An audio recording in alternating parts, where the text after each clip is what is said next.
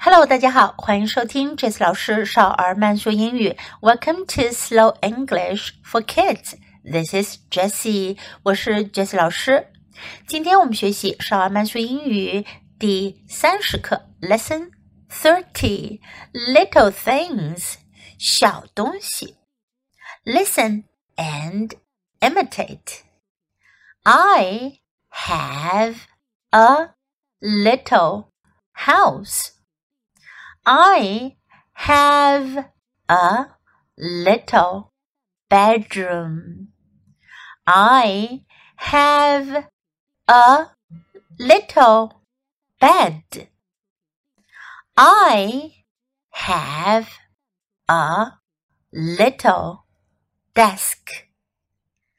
I have a little chair. I have a little lamp. I have a little clock. I have a little bathroom. I have a little toilet. I have a little sink. Now, I'll say the sentences at a normal speed. You can try to follow me and imitate I have a little house. I have a little bedroom. I have a little bed. I have a little desk. I have a little chair. I have a little lamp.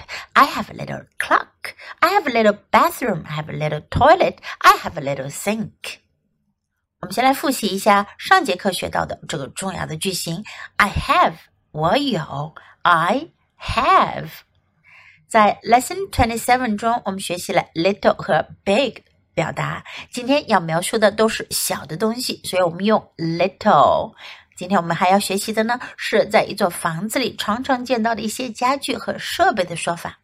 House 房子，little house；bedroom 卧室，little bedroom；bed 床，little bed；desk 桌子，little desk。chair 椅子，little chair。lamp 台灯，little lamp。clock 钟，little clock。bathroom 洗手间，little bathroom。toilet 马桶，toilet little toilet。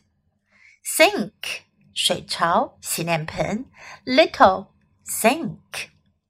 大家可以想一下，如果本课的内容主语变成了另一个人，如 my sister 或者 my brother，我们就要说 my sister has 或者 my brother has。可以自己试着改换一下内容哦。今天的内容大家都掌握了吗？你可以在 Jess 老师的微信公众号找到这些内容哦。Listen, imitate, and practice，这是流利英语的入门三部曲。别忘了把音频节目下载到手机上，多听、多模仿、多练习。欢迎继续收听。Thanks for listening. Until next time. Goodbye.